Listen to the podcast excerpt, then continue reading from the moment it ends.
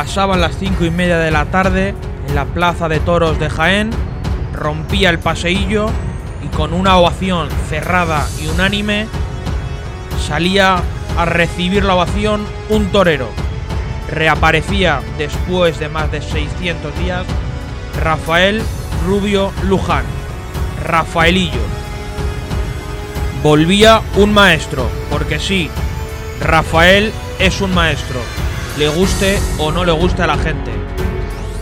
En el programa de hoy analizaremos los festejos de este fin de semana y también el matillazo que se dio el jueves casi a última hora de la noche y de que todo el mundo está hablando y ha causado un, un fervor.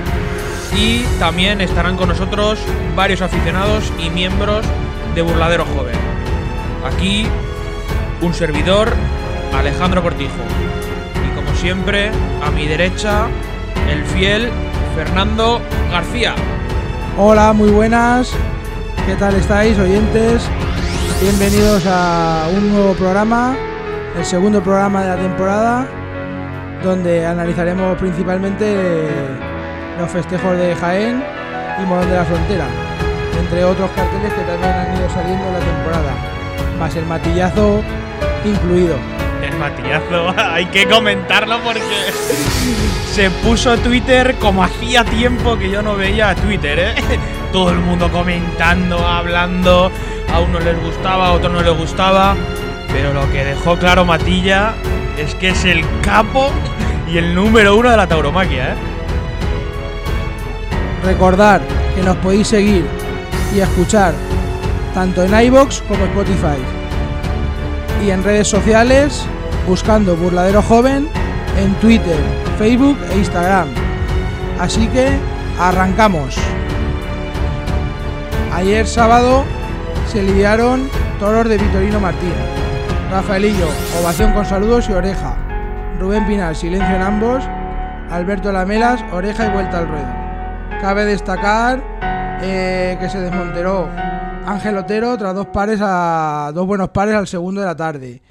Y cabe destacar también el mejor toro de la tarde que fue el quinto, ordenante número 68 con una vuelta al ruedo. Vuelta al ruedo que no se le dio porque cuando sacó el paño el presidente estaba estaba ya el toro arrastrándose hacia el desolladero. Y ahora tendremos con nosotros a la aficionada y miembro de Burladero Joven, Natalia Rivas. Natalia, ¿qué tal? Buenas tardes, ¿qué tal estáis? ¿Cómo viviste la corrida de Victorino? Porque fuiste una privilegiada al poder presenciarla desde la Plaza de Toros de Jaén. Pues bueno, por motivos de trabajo tuve la suerte de, de poder estar allí en la Plaza de Toros de Jaén y la verdad que, que la palabra que puede resumir la tarde es emoción. O sea, desde el momento que, que te pican la entrada en, la puerta, emoción es lo que se sintió allí, el estar sentado en una piedra caliente al sol en la Plaza de Toros era algo que, que parecía que hacía 10 años que no, que no sentíamos, ¿no? Lo comentaba yo con, con aficionados, ¿no? El Rafael nos devolvió la ilusión y las ganas de volver a sentarnos en la piedra del sol y a sentarnos delante del sofá y ver una corrida de toros. Completamente, completamente. Creo que la tarde de ayer tiene dos, dos nombres propios, uno que ya lo tenía desde que se anunció la corrida, ¿no? que es Rafaelillo, y otro que surgió durante la corrida, que fue de Alberto Lamela, ¿no? que demostró en el ruedo que está preparado y que puede torear cualquier toro que se le ponga delante. Ya lo demostró eh, la temporada pasada con la corrida también de Victorino en Villanueva, pero es que lo ha demostrado con Dolores Aguirre, con eh, diferentes ganaderías y diferentes encastes, y lo ha vuelto a demostrar que está preparado de sobra para torear en cualquier corrida y en cualquier plaza. Hola Natalia, muy buenas. Buenas tardes, Fernando. Quería que nos comentaras cómo viviste tú ahí in situ la ovación y cómo sacasteis a Rafaelía a saludar, cómo fue aquello de emocionante. Bueno, los pelos de punta. Yo era algo que, bueno, ya tenía clarísimo que se iba a hacer, ¿no? Pero que estuve comentando antes de entrar de como no se rompa la gente a aplaudir, yo me voy a romper las manos, vamos. ¿eh? Ese hombre tiene que saludar después de hacer el paseillo como sea.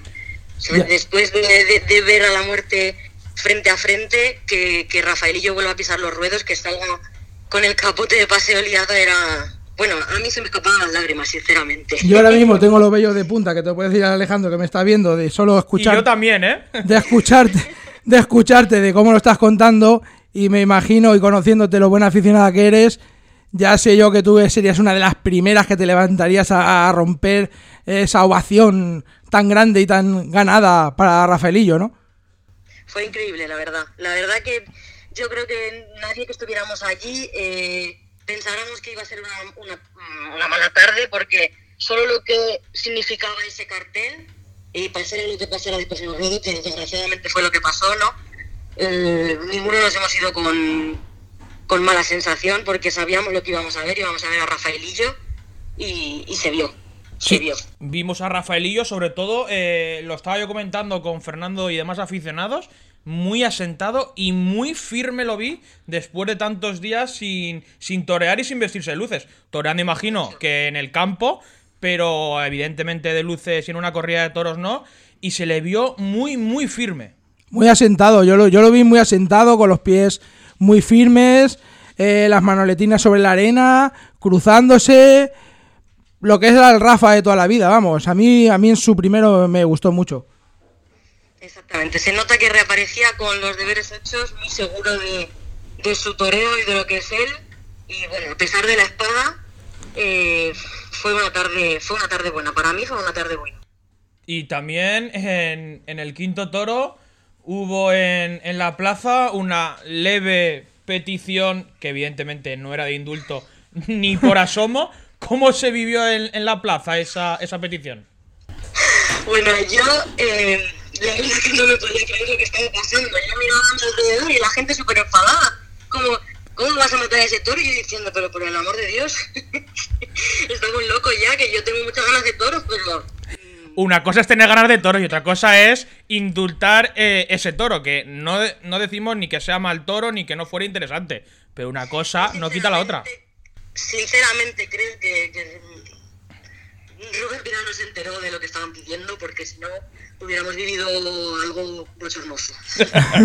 luego, luego en la entrevista dijo a David Casas que, que lo tenía clarísimo, que iba, que matara al toro sí o sí, después de lo que se, se lió el año pasado, pero hubiese sido muy surrealista, ¿no? Que otra vez en el mismo, mismo toro, misma ganadería, el quinto toro de la tarde eh, provincia de Jaén, muchas, muchas casualidades y se volviese a repetir ese indulto, ¿no?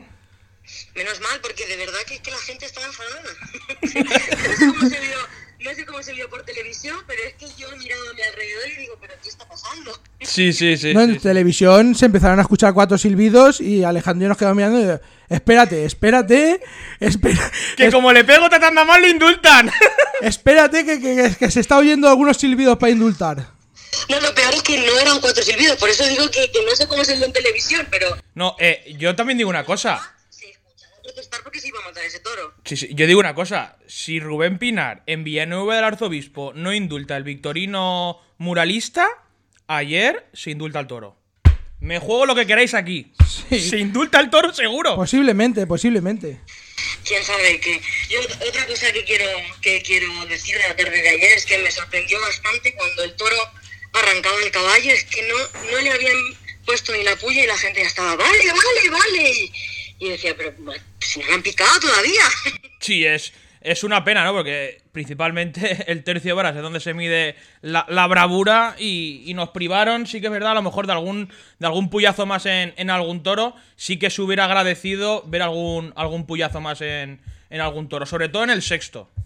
Y Luego, contradictoriamente, cuando, cuando el toro se le coloca bien, que ayer vimos, eh, gracias a, a Lamelas, más o menos lo que es una suerte de varas, ¿no? Pudimos disfrutar algo de, de suerte de varas.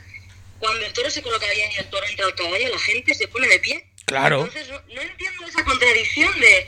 mm, no lo entiendo, porque estoy segura que la gente disfrutaría muchísimo de ver... Bueno, porque si, estuvi- si la gente que estamos ayer estuviéramos en Francia viendo un tercio de varas, estaría todo el mundo de pie. Sí. Entonces, No, contradicción de que el caballo se coloque bien, el toro se coloque bien al caballo y estamos todos emocionados y luego, en cuanto se le pica, no, no, no, para, para. Bueno, si es que si el toro no tiene fuerza, si es que no vale.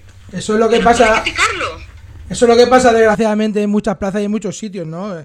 Sobre todo, yo creo que eso viene más por el, por el público en general y no por parte del aficionado, que en cuanto ya ven que ya la vara ya entra un poco, ya vale, vale, que si no al torero luego no le vale y luego no veo yo la fiesta y, la faena de muleta. Exactamente. Y, y la Melas lo que puede un poco decir es que nos, pues, nos privó de una segunda entrada en el, en el sexto de la tarde. Nos quedamos con más ganas, ¿no? En los aficionados.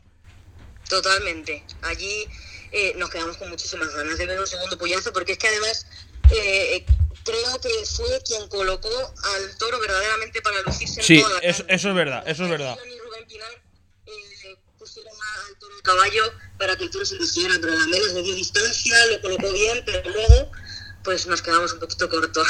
Sí. Porque el toro yo creo que hubiese aguantado y hubiese preferido, o sea, hubiese preferido, hubiese aguantado bien y no hubiese habido ningún problema en darle un segundo pollazo a ese sexto toro de la tarde. Natalia, muchas gracias y a ver si nos podemos ver pronto y, las restricciones y otras cosas nos dejan vernos pronto y disfrutar en una plaza de toros. Ojalá, ojalá. Gracias a vosotros por la labor que hacéis. Un fuerte abrazo, Natalia. Por la Gracias, chicos. Vale, un abrazo, Natalia. Hasta luego. Chao, chao.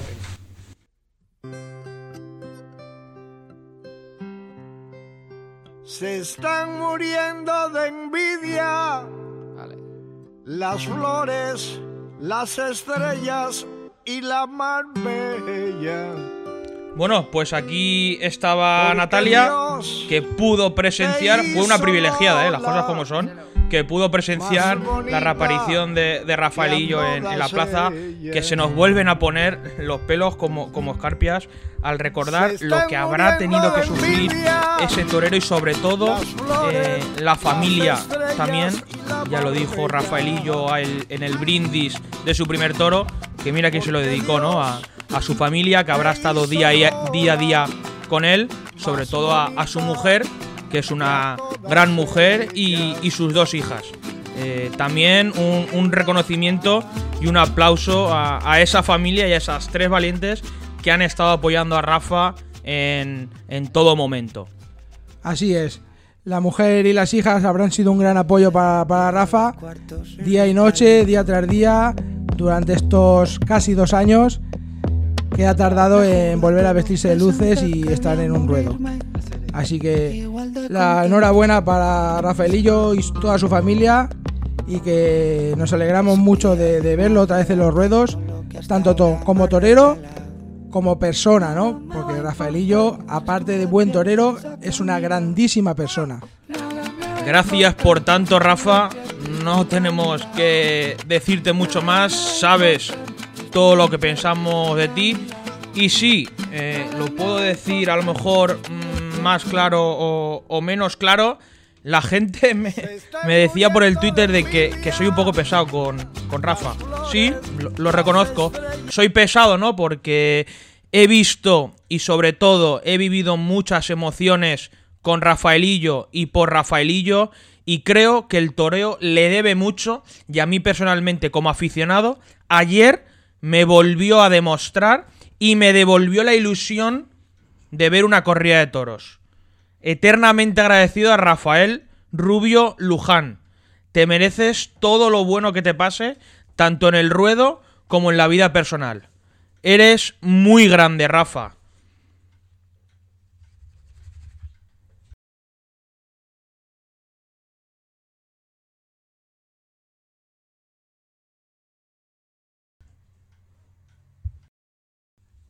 También quiero destacar en la tarde de ayer al maestro Alberto Lamelas. Estuvo muy firme la entrega que puso el diestro de Jaén y la verdad que puso, eh, demostrando una vez más que, quiere ser y que va a ser alguien en, este mundo de los toros. Las dos primeras tandas a su primer toro, qué, qué emoción hubo, eh, el toro se venía arriba es verdad que al final eh, el toro fue de más a menos, la faena también cayó un poco debido a, que el toro fue a menos, pero las dos primeras eh, tandas de Alberto Lamela, sobre todo por el pitón derecho, muy, muy emocionantes. Con la verdad por delante, poniendo bien la muleta, toreando, no le enganchó y arrastrando la muleta de principio a fin. Cruzándose e intentando redondear el muletazo atrás en, la cadera. La verdad es que fue una pena esa faena que fue de más a menos porque nos quedamos con más ganas, pero destacar las dos o tres primeras tandas muy, muy buenas. También una pena la, maldita espada, ¿no? Que tanto a, Rafa como a, a Lamelas le pudieron, bueno, le pudieron, no, le privaron de, ciertos triunfos en, la plaza. Son dos cuentas pendientes que tienen estos dos toreros con, la espada a lo largo de su carrera. Ojalá y, que puedan mejorarlo poco a poco, porque sus triunfos se tienen que, que demostrar, que ya de hecho lo demuestran en la plaza, pero sobre todo al final con la espada, ¿no? Porque nos quedamos con las ganas de que tanto Alberto como Rafa no pincharan esos toros. Y desgraciadamente estos toreros eh, necesitan rubricar sus faenas con, con una buena estocada y, y marcador, sumar en el marcador, ¿no? Desgraciadamente, cortar orejas y sumar en el marcador es lo que... Lo que, es una pena que es una pena que, que te tengan que eh, justificar o clasificar por las orejas que cortes si cortas más o cortas menos. Al final eh, se volvió a demostrar ayer que sin cortar orejas la gente Hablo evidentemente de la vuelta de Rafa Los Ruedos y hablo de Alberto Lamelas. Sí, así fue. Y que fue una corrida interesante a nivel general de, Victorino y la gente salió bastante contenta de la plaza, creo yo. Lamelas, eso, el último lo pinchó y luego la espada cayó bastante baja y le privó de la puerta grande que tenía la, la oreja cortada, ¿no?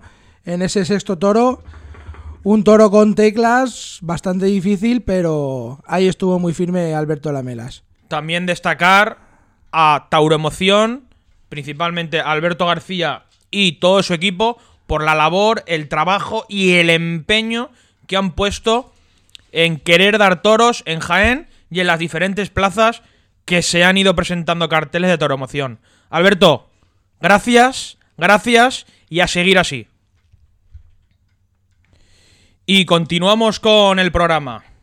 Corrían más o menos las diez y media aproximadamente de la noche cuando saltaba saltaba el gordo como si fuera y, como si hubiera cantado el, el, gordo de la lotería del 22 de diciembre saltaba la noticia en, en el mundo y en las redes sociales Vista Alegre daba toros en Madrid del 13 al 23 de mayo lo quieren decir eh, Feria de San Isidro. Eh, vamos a dejarlo en, Toros en Vista Alegre porque eh, hablar de San Isidro es hablar de Madrid y es hablar de, las ventas, no es hablar de, de, la Feria de Vista Alegre. Para comentar los carteles de Vista Alegre, también tenemos con nosotros a un miembro y aficionado de Burladero Joven y Villanueva de los Infantes, Sebas. Buenas tardes y buenas noches, Sebas. ¿Cómo estás? Buenas tardes, buenas noches. Pues bien, la verdad que, estamos bien dentro de... De lo que cabe. Y teniendo en cuenta que... Pues que teníamos que estar ya entre, entre procesiones, torrijas... Un poco de todo. Y, empezando un poquito la temporada, que ya hubiera empezado en, en Madrid con la corrida del Domingo de Ramos. Pero bueno, bien, estamos bien. Bueno, ¿cómo viviste tú eh, este 22 de diciembre en un jueves por la noche?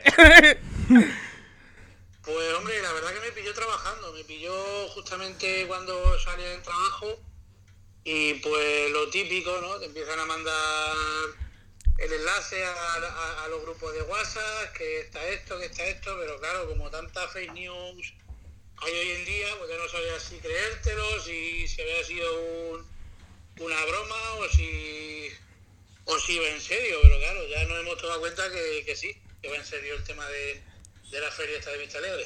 Está claro que parece que nos adentramos en, en la cuarta ola, pero yo digo una cosa, si Matilla presenta la feria, es porque la feria se va a dar, si no, no la presenta. Así es, ¿no? Eh, si, si presenta la feria es porque hay garantías o tiene él ya unas mínimas garantías de que se va a dar. Si no, no la presenta. Pero bueno, también lo que demandábamos los aficionados, ¿no? De que se trabajara y se presentaran ferias para que luego las autorizaran. Sí, así es. ¿Cuál es tu valoración acerca de los carteles de, de Vista Alegre, Sebas? Pues bueno. Ese es el resumen, el. Ese es el breve, breve y conciso resumen.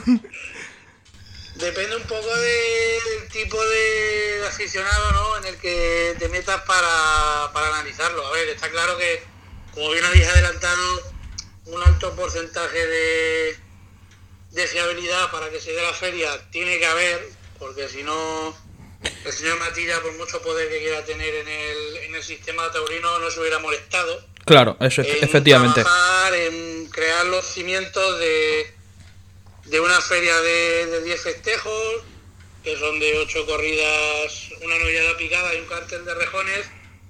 Y bueno, a ver, desde el punto de vista del aficionado, joven, madrileño, que que lleva asistiendo a los toros por los últimos 8 o 10 años, pues hombre, en la feria modelo vienen figuritas, vienen ganaderías, encima coincide que son dos fines de semana y la semana entre medias, sí. que son días laborales y que puedo ir a, a los festejos, independientemente luego ya de los precios que, que pongan, pero bueno. Pero sí me meto en el papel del aficionado venteño que que está en, la comunidad de Madrid y se acerca a las ventas durante toda la temporada, desde el domingo de Ramos hasta el 12 de octubre, que es el último festejo. Sí, el día de la hispanidad. Su temporada de verano, con sus desafíos ganaderos que hemos tenido en las últimas dos, tres temporadas. Pues hombre, un poquito se queda desilusionado, porque el único aliciente que puede ser es la corrida de Adolfo Martín con una eterna joven, sí. formada por Juan del Álamo Román y José Garrido, que aunque los tres ya tienen su año de alternativa, pero bueno, es considerablemente joven, y el mano a mano entre Roca Rey y Pablo Aguado, pone con distintas ganaderías. veremos a ver las ganaderías, Eva, veremos a ver las ganaderías. Tampoco hay que ser ingeniero de camino. Eso es verdad, no hay que ser muy... Claro. bueno, quizás los únicos dos alicientes que que encuentro yo en esta feria, porque lo demás es más de lo mismo y la puedes comparar con carteles como los de Sevilla, que también ha sido un serial amplio, hay bastantes parecidos, desde luego. Nada, nada, Seba, lo mismo, lo mismo. O sea, son los carteles los mismos de siempre, salvo los, los, los únicos dos que has dicho tú, que son los más atractivos para el aficionado, pero el aficionado venteño, el que acude domingo tras domingo a las ventas y el que está, está y estaba esperando su, su San Isidro, estos carteles, pues. Le saben a poco, le saben a poco. Y le saben a lo mismo de siempre, ¿no? no teniendo en cuenta conforme vaya evolucionando todo por el tema de la vacuna, que haya algo más de inmunidad y puedan abrir un poquito el, el cierre perimetral, teniendo en cuenta que o va la gente de Madrid o va la gente aledaña de, de las provincias de Guadalajara y Toledo, tampoco, como no hablan un poquito más esto, tampoco pueden abrir más la baraja para que, para que asista el público. Así es, así es, y, así ha sido la bueno el, resumen y, la opinión que, ha tenido Sebas acerca de, los carteles. Sebas, muchas gracias por participar en el programa y ojalá que nos podamos ver pronto en, en una plaza de toros. Un fuerte abrazo. Un abrazo, Sebas. Hasta luego. Hasta luego. Bueno, pues aquí teníamos la opinión de, Sebas, gran aficionado de Villanueva a los Infantes, pueblecito de, Ciudad Real. Y, continuamos con el programa. Eh, Fernando, ¿qué te ha parecido a ti el, el matillazo del que todo el mundo habla? Pues un poco lo que ha dicho Sebas, ¿no? Eh, mismos carteles, mismas ganaderías, un poco repetición de, de, feria tras feria que se han ido siempre dando. ¿no? Eh, mucho repetición, mucha repetición de nombres, eh, no hay variedad de encastes, mm, casi todo Domec, eh, en fin, solo cuatro encastes en total contando la corrida de, de rejones. Seis corridas de Domec, una de Murube, que es la de Rejones, la de Albacerrada Adolfo y la de Alcurucén, que es Núñez. Todo lo demás, eh, Domecq. Y mucha repetición de toreros, ¿no? Lo que digo. Eh, doblete de Morante, el Juli Ureña, Manzanares, Rocarrey, Aguado. Y mucho doblete y muchas ausencias. Si dijeras que estás hablando de un San Isidro, entre comillas, normal de 30, 30 y pico festejos, podría llegar a entender que hubiera dobletes o tal. Pero es que aquí estamos hablando de muy pocas corridas de toros y lo que estás comentando, demasiado eh, doblete cuando hay toreros como, sin ir más lejos, los, los eh, la corrida de Jaén, Rafaelillo, se lo ha ganado en el ruedo, Alberto Lamelas y principalmente dos toreros más que fueron nombres propios de la temporada pasada. Emilio de Justo y Gómez del Pilar. Dos nombres que tendrían que estar ya no solo en Vista Alegre, en San Isidro, en la feria de abril, que sí que está Emilio de Justo, y en prácticamente todas las ferias. Pero tienen que estar en todas las ferias porque se lo han ganado el ruedo, no porque lo digamos nosotros. Así es. Eh, Gómez del Pilar y Emilio de Justo son las dos grandes ausencias y se lo ganaron en el ruedo la temporada tan atípica del año pasado que hubo muy pocas corridas, pero que estos toreros estuvieron ahí tirando del carro y triunfaron prácticamente en todas las tardes. Y luego también hay otras ausencias como Curro Díaz, Juan Leal, Escribano, entre otros tantos. Por no hablar de las ausencias tanto de encastes como de ganaderías. Eh, prima el encaste OMEC por encima de todo, pero es que no es que prime el encaste de OMEC, sino que priman eh, ciertas ganaderías del encaste de OMEC. Porque como todos sabemos, el encaste de OMEC es muy, muy amplio.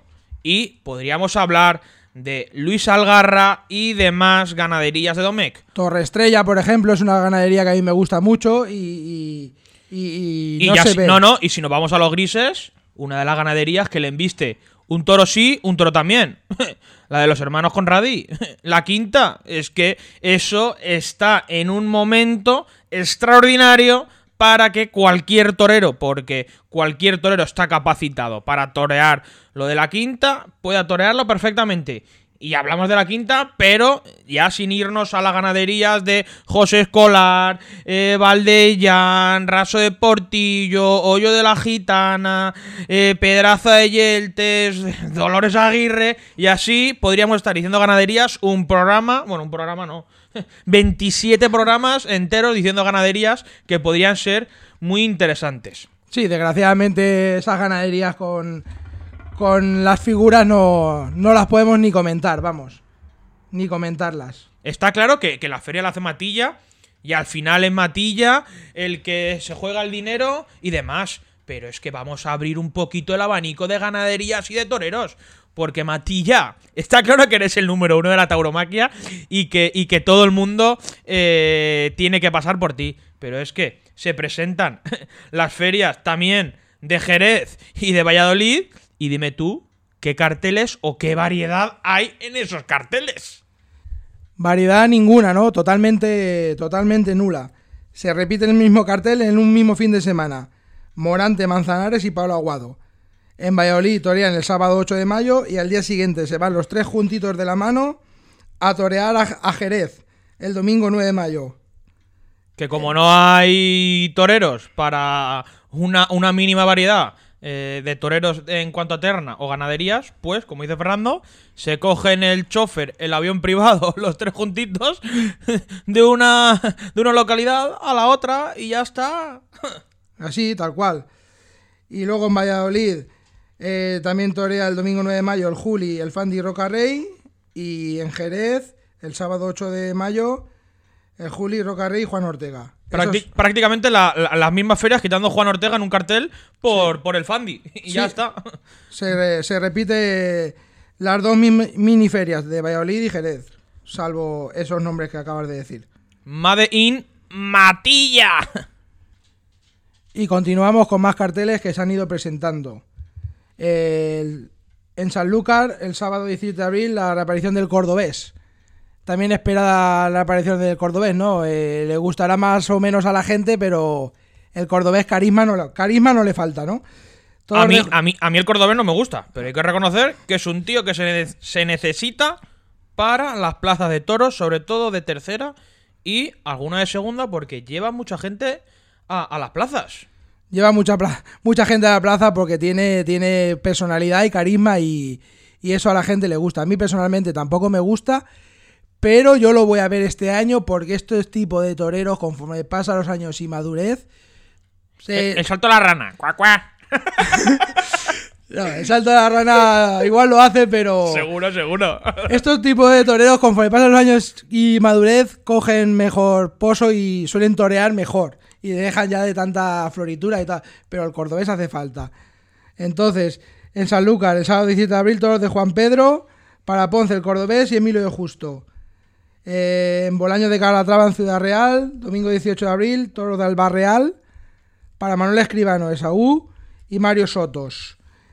También tenemos por ahí que han ido presentando en Mérida, el sábado 17 de abril, toros de Luis Algarra para el Juli Manzanares y Pablo Aguado. Otra vez.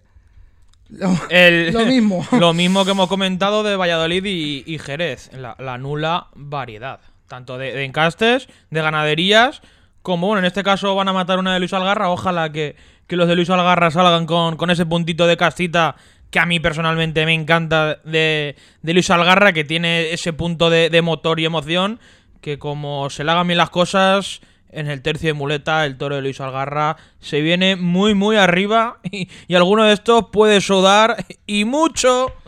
Ojalá salga la corrida de Luis Algarra como la última en Valencia que vivimos. Y que por cierto, una de las mejores corridas, tanto de presentación como de juego, la de Luis Algarra en Valencia hace un par de años, con el mano a mano entre Paco Ureña y, y Román, con ese toro malos pelos que toreó Paco Ureña, prácticamente se me vuelven a poner los pelos de punta, recordando esa faena y ese toro.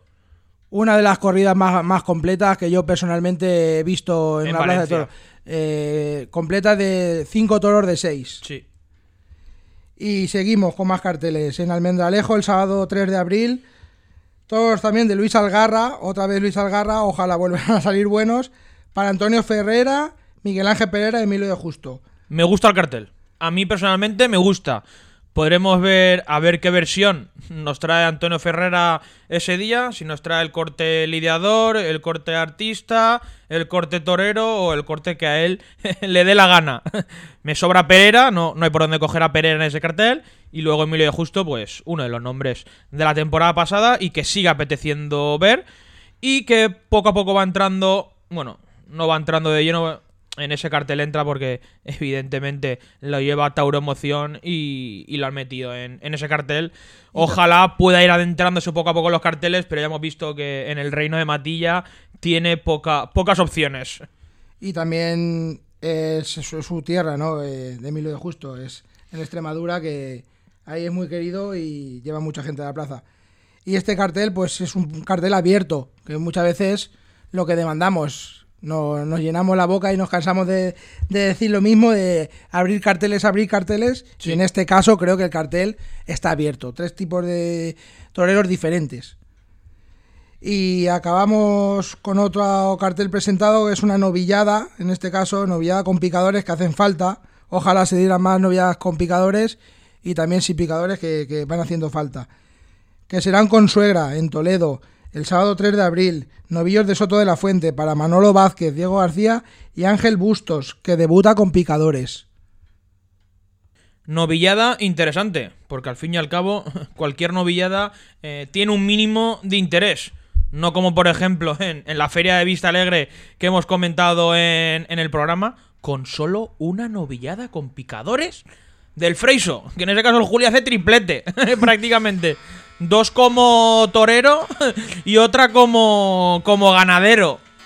Dejándose atrás eh, novilleros como eh, Francisco Montero principalmente y muchos más novilleros que se han ganado en el ruedo, sobre todo en, el ruedo, estar en una feria como la de la de Vista Alegre, con el boom que, le han dado y con eh, toda la, gente que, que en principio eh, irá, a la, irá a la plaza. Otra feria, otra feria iba a decir, otra novillada más, como mínimo hubiese hecho falta en, Vista Alegre. Porque se han quedado... Una novillada o dos y también sin picar. Porque es que ya lo de sin picar ya es que prácticamente no sabemos si existen o no. Por desgracia las novilladas sin picar están en el olvido, por desgracia. pero otra novillada con picadores para en Vista Alegre para dar cabida a novilleros que se lo han ganado el ruedo el año pasado, como Montero, Leandro. Eh, también se han quedado fuera novilleros muy valiosos, que también tendría cabida perfectamente, como José Cabrera, el Rafi, Rafael González. Carlos Aranda, que el otro día en, la novillada en Osa de Montiel estuvo, estuvo muy torero. A mí personal, personalmente es con el novillero que me quedo de la novillada que hubo en Osa. En resumen, que hacen falta novilladas. Y también hay que recordar a todo el mundo que Madrid tiene que ser plaza de temporada. Rafa Garrido, Simón Casas, Avellán, Ayuso y un sinfín de, de TCs pónganse a trabajar y sobre todo pónganse a luchar para dar festejos en las ventas desde ya. Porque si Matilla ha dicho y ha presentado y ha puesto en la calle los carteles de Vista Alegre, es porque se pueden dar toros en la Comunidad de Madrid. Porque lo que hemos dicho, si Matilla presenta carteles es porque hay un alto porcentaje de que se den eh, esas corridas. Así que pónganse a trabajar de una vez por todas, pero de verdad, no me digas que vas a hacer una feria otoño extraordinaria, histórica, o que sale también Simón Casas diciendo que sí, que queremos... Vamos a ver. Espérate, espérate, que a lo mejor. Pero es que Madrid no puede depender de que se den otros festejos en otras plazas. Madrid tiene que ser al contrario. Todas las plazas tienen que depender de Madrid, que para eso es la primera plaza del mundo y la plaza más importante. Simón Casas tendría que decir, se dan festejos en las ventas. Simón Casas, eh, Rafa Garrido y, los empresarios de, turno de, las ventas. no, no dependiendo de otras plazas. Espérate que Simón Casas el otro día eh, le lanzó un órdago y un desafío a, a, Matilla, ¿no? Diciendo que a lo mejor se, se juntaban dos ferias de San Isidro. ¿Y tú te imaginas eso? Vamos, lo bonito que sería la semana que viene. Ojalá, ojalá. Por la noche, otra vez el Twitter incendiado, las redes sociales echando humo. Plaza 1 presenta 10 carteles para mayo. Buah, sería eso la cabose, ¿eh? Ojalá, porque sería una gran noticia. Un San Isidro más corto, pero un San Isidro en las ventas. Eso quiere decir que las ventas abren sus, sus puertas y, habría ahí el pique Matilla Simón, venta vista alegre, ¿no? Pero lo, bueno para la fiesta es que habrían, habrían carteles y habrían corridas. Aquí de momento el pulso lo tiene ganado Matilla. Ahora el balón está en el tejado de Plaza 1 de decir que realmente quieren dar festejos en las ventas. Porque debéis de dar festejos en las ventas, sí o sí. Lo exigimos la afición, lo exigen todo el mundo y todos los aficionados. Madrid, plaza de temporada. No podéis convertir a Madrid en otoño en San Isidro. Me niego rotundamente, como aficionado, a que Madrid sea una simple plaza de San Isidro y otoño. Me niego. Plaza de ferias, al fin y al cabo. Nos negamos los aficionados por completo. Que Madrid sea una plaza de ferias y no sea una, una plaza de temporada. Lo que hemos disfrutado en los desafíos ganaderos, en la última corrida concurso, en las novillas de verano con con los maños, con saltillo y con demás ganaderías, donde hemos visto realmente novilladas muy, muy interesantes.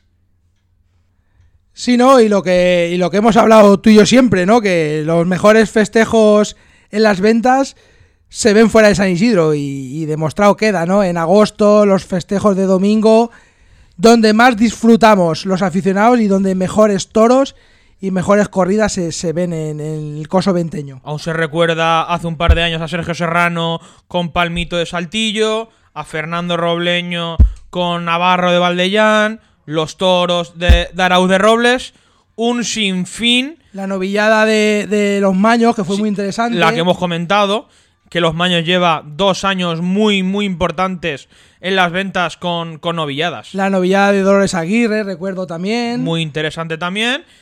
En fin, que se ven festejos fuera de temporada que en San Isidro no se ven. Y lo que también he comentado muchas veces, el toro que sale en los desafíos ganaderos y en verano y fuera de San Isidro está mucho mejor presentado y sobre todo los toreros van con otra mentalidad para querer dar todo en el ruedo y sobre todo que los aficionados disfrutamos mucho más. Lo dicho, las ventas plaza de temporada. Sin duda, Madrid, tienes y debes que ser plaza de temporada. Y ahora, para acabar el programa, vamos a comentar la corrida de Morón de la Frontera, desafío de ganaderías entre Daniel Luque y Ginés Marín.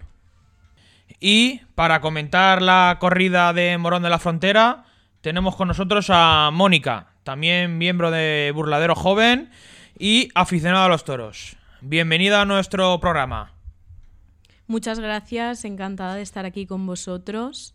Y nada, eh, esta tarde hemos presenciado un desafío ganadero con reses de hermanos de José Luis Osborne, partido de Resina, Murube, Payarés, eh, Miura y Domecq. Y Juan Pedro Domecq, sí. Hemos visto eh, a Daniel Luque en su primer toro ovación, silencio y dos orejas.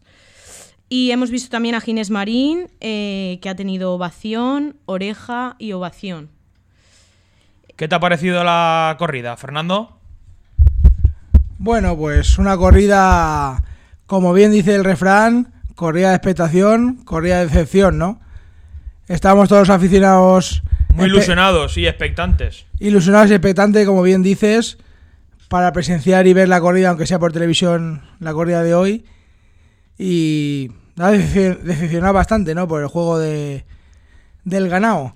Y luego también que, nos han vendido eh, desafío de ganaderías, pero que por desgracia solo hemos visto. Bueno, solo hemos visto, no. Hemos visto seis toros, pero seis toros, seis puyazos. Ni un toro ha entrado al caballo dos veces. Eh, muy malos tercios de varas.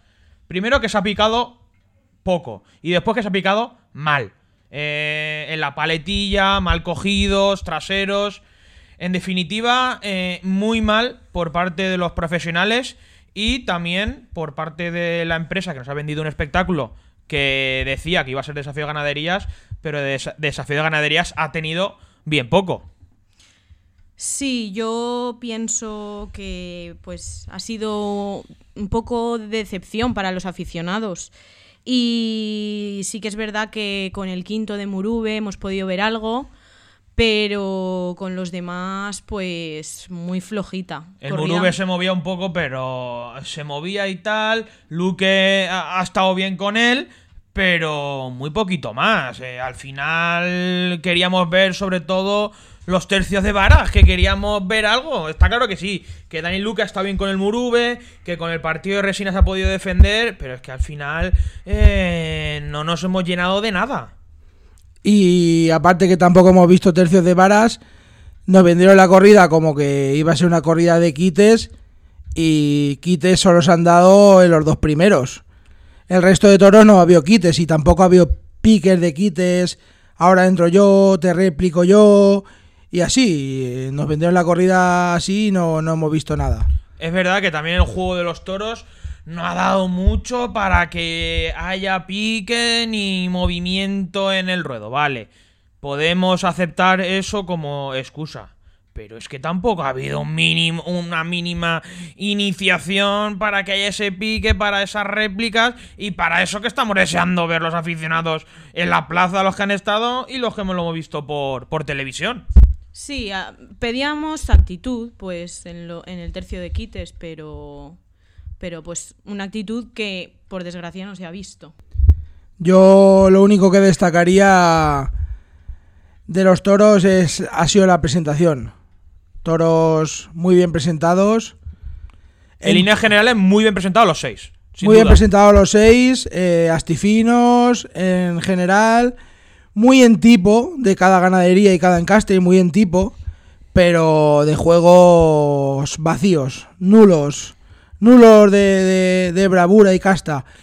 el único que se ha podido destacar. No, pero un es que, y si a eso le añadimos también que no se han hecho bien las cosas ni en el tercio de varas ni en el tercio de banderillas, porque el tercio de banderillas eh, es que. los Lamentable. profe- los profesionales, a poquito que el toro da un poco de complicaciones, ya se vuelven a ver eh, las carencias que tienen los profesionales cuando el toro parece que, a ver, que si le mira, que si no mira, que si arranca, que si no arranca. Y ahí se ven todas las carencias, quitando de los cuatro o cinco profesionales, los Fernando Sánchez, los Adalid y poquito más.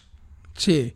Esta tarde de subalternos, el único a destacar por su lidia en el primero y por sus dos pares en el sexto, José Chacón. El resto de picadores y banderilleros, pues por debajo de, de lo esperado y mucho que desear. Algunos ya se le veían las intenciones en algún toro que, Sí, sí, sí, sí, sí, tal cual. que iban a poner una banderilla, ni se iban a asomar al balcón, sino que iban a correr y a poner una banderilla. Así que poco destacar, salvo el toro de Murube y Daniel Luque en su faena, que lo he visto entregado, entregado y desmayado con él. Una faena bastante a destacar y Sí, no, y con que- pinceladas. Y Con que, pin- se- no, y que también se le ve a Luque que, que está en buen momento y que el, el toro que le envista eh, le va a funcionar a Luque y le va a servir a Luque para triunfar, sin duda. Así es.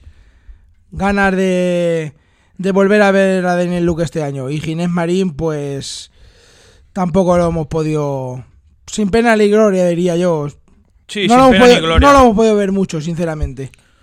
Luego también en cuanto al tema de trofeos, pues un poco son eh, simbólicos, que está claro que es una plaza de menor categoría, pero llega un punto que hay que exigir un, un poquito más, hay que exigir que se piquen los toros, hay que exigir que se hagan bien las cosas en el tercio de banderillas y luego hay que exigir un mínimo para que por lo menos los trofeos tengan un mínimo de credibilidad. Porque ni la faena de Luke era de dos orejas, ni, ni, ni menos aún la oreja que le han concedido a, a Ginés Marín con, con el toro de Miura. Claro, aunque sea una plaza de tercera, pues hay que guardar un mínimo de, de rigor y exigencia, ¿no? No dar orejas así porque sí. O sea, fáciles. En resumidas cuentas, corrida de, decep- eh, corrida de expectación, corrida de decepción, pero por todos. Por la empresa, por los profesionales y por el poco juego que han podido dar los toros. Que eso no quita para agradecer a la empresa todo el esfuerzo que ha hecho, la campaña de publicidad, campaña de marketing por redes sociales, que eso no quita para que luego nos han vendido una cosa que no se ha visto reflejada en el ruedo. Sí, agradecer a José María Garzón el esfuerzo y por montar este cartel, pero nos ha dejado un poco despagados y decepcionados. Sí, sí, no, no, totalmente eh, despagados y... que coño? Que, que veníamos con ilusión y teníamos ganas de que fuera la corrida. Y al final, mira lo que ha pasado. Estamos hablando aquí de, de una corrida totalmente... eh, de una cosa que no queríamos... que no queríamos hablar, pero eh, lo- al final las corridas de toros son así. Sí, la verdad que nos esperábamos bastante más. Eh, agradecer pues mm, que en estos tiempos que corren es muy complicado eh, montar festejos de tal envergadura, pero eh, sí que es verdad que no es lo que esperábamos. Sí, no, eh, y también agradecer a la empresa todo el protocolo y las distancias de seguridad que se han visto desde la tele y hemos hablado con aficionados que han estado en la plaza que también se ha mantenido eh, con el tema del gel hidroalcohólico, distancia de seguridad y demás, protocolo de 10 también para la empresa de lance de futuro. Sí, la verdad que sobre todo las distancias se han visto muy muy bien. La gente ha cumplido muy bien la distancia de seguridad y por esa parte yo creo que perfecto, o sea, En ese sentido, la gente del mundo del toro estamos dando un ejemplo a toda la sociedad de que si se hacen bien las cosas, la gente responde. Lo vimos ayer en Jaén, lo hemos visto en las demás corridas que se ha habido en, la temporada y también lo hemos vuelto a ver hoy en, en Morón de la Frontera. O sea, estamos siendo un ejemplo para la sociedad y orgulloso de toda la afición que está cumpliendo a rajatabla los protocolos. Que tomen nota los políticos y los que tengan los que tengan que tomar nota que estamos siendo un ejemplo y tanto ayer como en Jaén, como hoy en Morón de la Frontera, se ha visto por televisión que las distancias del público y, de las personas era una distancia correcta, 100%. También estamos informados de que se ha tomado la temperatura a la entrada de la plaza. Sí, sí, sí, no. Protocolos de, categoría. Todo reglamentariamente. Sin duda, sin duda. Destacar a la empresa Pajés el comunicado que acaba de sacar que da un nuevo paso para propiciar la celebración de los festejos en Sevilla desde hace unos días, eh, está inmersa en la organización de la logística necesaria para que todos los espectadores que asistan a las corridas previstas en este primer tramo de la temporada lo hagan con un test de antígenos que demuestre que son negativos en COVID, cuyo coste correrá a cargo de la empresa. Esta medida va a ser trasladada a la autoridad competente como complemento al plan de contingencia que ya ha elaborado y que será presentado en breve, con la intención de facilitar que pueda ser autorizado el 50% del aforo para los festejos anunciados en Sevilla. Pues sí, se agradece a Ramón Valencia y, a la empresa Pajés. este gesto y estas ganas de dar toros eh, en la maestranza y de tirar su feria hacia adelante. Es un gesto que le honra. Sin duda, no, no, y que demuestra que quiere dar toros en, Sevilla, por lo civil o por lo criminal. Y mira, ahí está voy a poner los test y encima van a correr a cargo de, costes de la empresa. Sin duda, chapó por la empresa Pajés en ese sentido. Chapó y un gesto que, le honra y las ganas que tiene de dar toros. Y los aficionados seguro que lo van a agradecer. Hombre, eh, es que eso demuestra que independientemente de que los carteles, que ya los comentamos en el anterior programa, eh, son repetitivos y son siempre lo mismo y que no nos gustan en absoluto, quitando carteles sueltos, eso no quita para decir y eh, que Ramón Valencia ha demostrado y está demostrando que quiere dar toros en Sevilla para la Feria de Abril. Y por supuesto que tomen nota eh, los demás empresarios, como por ejemplo empresarios de las ventas, o de cualquier plaza que quiera dar toros. Sí se puede. Si, si se cumplen las medidas y si se hace por poder, se puede. No, y se está demostrando, mira, Alberto García Tauro Emoción y Lances de Futuro y las demás empresas que están dando festejos en, esta temporada. Y por último, destacar la, la noticia también de la Fundación Toro de Lidia, que el otro día presentó las, las cuentas de la famosa gira de la reconstrucción, donde sacaron más de 800.000 euros entre eh, las, los costes de las entradas, las, perdón, los beneficios de las entradas que fue el público a la plaza, de la televisión y, y demás, que en principio se van a invertir para hacer una liga de novilladas que va a constar de 22 novilladas con picadores y se van a repartir de momento, y si la pandemia lo permite, en eh, cuatro, como cuatro ligas. La Liga del Mediterráneo, la Liga de Andalucía, la Liga del Norte y la Liga de Castilla y León. Eh, una muy buena noticia también a falta de, las novedades picadas que, tanto exigimos nosotros y que esto va a beneficiar mucho a todos los novilleros de cara después a las ferias de Villaseca, Arnedo, Calasparra y demás. Sin duda, una gran noticia para el futuro de la fiesta de los toros. Es de agradecer a la Fundación de Toro de Lidia que, que organice esta liga de novilladas, que a priori va a ser una cosa novedosa. Realmente no sabemos bien cómo va a ir, pero... De eh, momento tiene buena pinta. Luego, que pase lo que tenga que pasar, eso ya veremos. Pero de momento, lo que han dicho y lo que han presentado tiene buena pinta. Ahora bien, después, como se vayan sucediendo los, los acontecimientos, no lo sabemos. De momento sabemos que tiene buena pinta. Siempre y cuando haya novilladas de por medio, tiene buena pinta, ¿no? Y es de agradecer que, se hagan tantas novilladas en este año, otro año atípico más que, va a ser este. Sin duda, eh, agradecer a la Fundación todo el trabajo que, está haciendo de cara a esta liga de novilladas. Que apoye más las novilladas y menos las corridas de, figuras. Sí, sin duda. Y para acabar este podcast, reemplazaros a futuros programas y futuros podcasts que iremos anunciando por nuestras redes sociales para que estéis atentos y nos podéis escuchar. Muchas gracias a todos por llegar hasta aquí. Ha sido un placer estar otro programa aquí juntos. Esperemos que os guste y esperamos cualquier tipo de crítica para mejorar cualquier tipo de, cosa acerca del programa. Así que nada, un fuerte abrazo para todos y muchas gracias. Un saludo a los oyentes. Y como dice nuestro lema, recordar, sin toro nada tiene importancia.